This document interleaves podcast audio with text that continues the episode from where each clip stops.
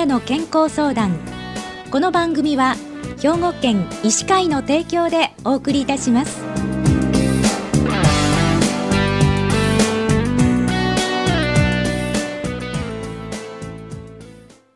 みんなの健康相談ご案内の広市加子です。今週は兵庫県医師会の川西市精神科医メンタルクリニックの石島聡子先生にお話をお伺いします。石島先生おはようございます。おはようございます。今日はよろしくお願いいたします。よろしくお願いします。えー、52歳の女性からお便りいただきました。同じ52歳の夫のことなんですが夜寝ると片足が5回ほどピクピク痙攣します。調べたら四肢運動障害とありました。神経系とあり薬の副作用も心配ですが治るものでしょうか？放っておいても問題ないものですか？また眠気とも関連するとありましたが昔からすぐどこでも寝落ちる人です。これもその病気と関係ありますか？15年前から単身赴任で2年ほど前に戻ってきてからピクピクに気づきました。それまではなかったです。ということも、えー、書き添えていただいてるんですけれどもまずじゃあ石島先生この寝ている間に足がピクピクするっていうのは私でもあるんですけれどもこれ病気ですか？寝ている間足がビクッとすることはよくありましてこれは誰にでも起こる生理現象と言えます。はい、でそのビクッとする足を蹴るような運動というのが何回か繰り返す人がいるんですね。はい、で例えばその1分以内の間隔で1秒から5秒ぐらい手足がピクつくっていうのが繰り返し4回以上見られるっていう方がたまにいらっしゃるんですけれども、はい、それを周期性四肢運動と言います、はい、これは病気ではなくて誰でも起こり得る生理現象と言えます。ああなるほど。じゃあの病気と言われるようなものはどんなものですか？例えばじっとしていられないという症状のムズムズ足症候群、また寝ながら起き上がってこう無遊病のように動き回ってしまうレム睡眠行動異常また居眠り病というふうに日中の眠気が強く出るナルコレプシー抗精神病薬の副作用として挙げられるアカシジアという症状があるんですけれどもこれらの病気で起こると言われていますまた周期性四肢運動障害というものもあの含まれます。でこの四肢運動障害っていうのはどのような病気なんでしょう？生理現象としての周期性四肢運動というのですけれども、はい、あの夜中に何度も起きてし起こってしまうので、うん、あの夜中に何度もそれによって目が覚めてしまって、うん、それで不眠症になって日中にも眠気が残るようになってしまう。これをあのその不眠を合併するとなると周期性四肢運動障害として病気というふうに診断されて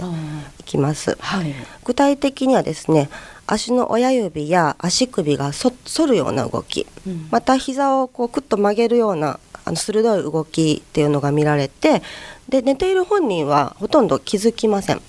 なのであの一緒に寝てらっしゃる方からあの夜中ビクッとしていたよとか言われて気づいて、うん、あそういえばそれのせいでよく眠れていないなとかなんか日中になんか最近うとうとしてしまうなという異常に気づく場合が多いです。診断としては、まあ、そういうお話を聞くこととあと確定診断としてあの一泊入院をしなしながら睡眠のリズムを脳波で調べるといった週や睡眠ポリグラフ検査というものが必要になります。じゃこれ先生原因っていうのは何なんですか？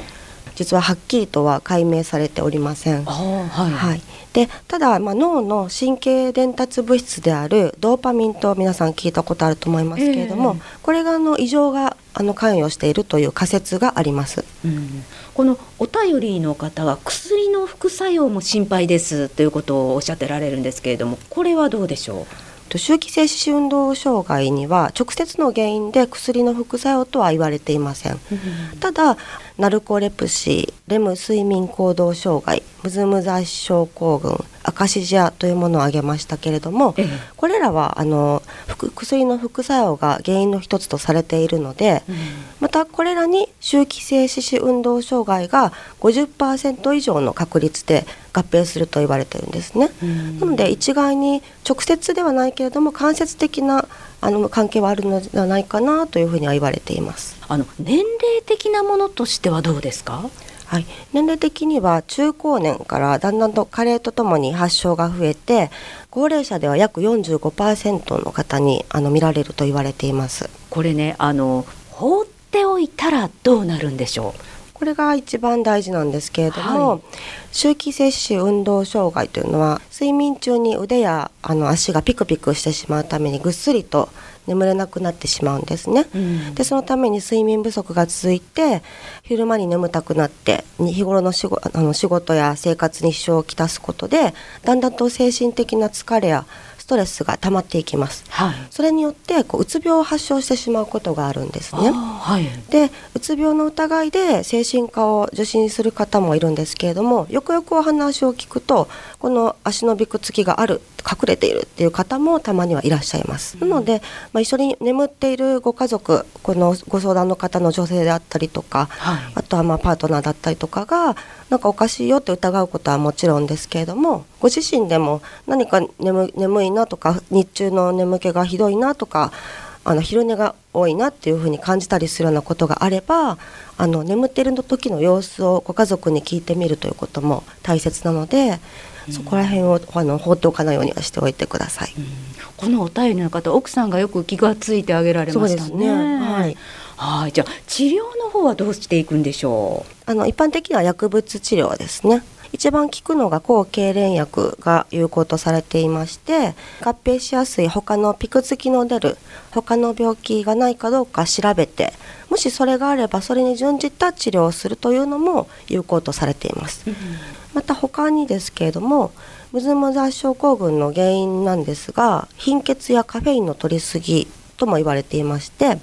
あの鉄分を積極的に摂ったり、まあ、カフェインを抑えるというなどの生活習慣の見直しも周期性四肢運動障害の治療の一環となっております。うん合併症として出るので元の病気を調べるということですね。すねはい、はい、じゃああの先生何かに行けばいいんでしょう？これは難しいとこなんですが、はい、あの周期摂取運動障害はやっぱり自分でわからないことが多いためにもし原因不明の不眠の症状があると気づいた場合はご家族に寝ている時の様子をまず見てもらいましょ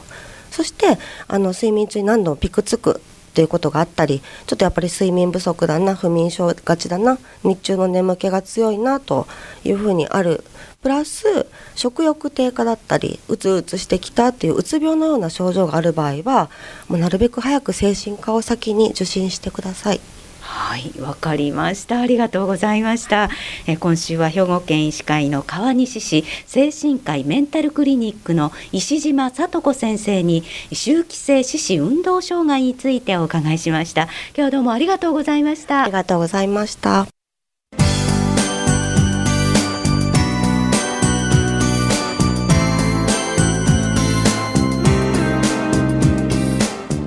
みんなの健康相談ご案内は広市加子でしたこの番組は兵庫県医師会の提供でお送りいたしました。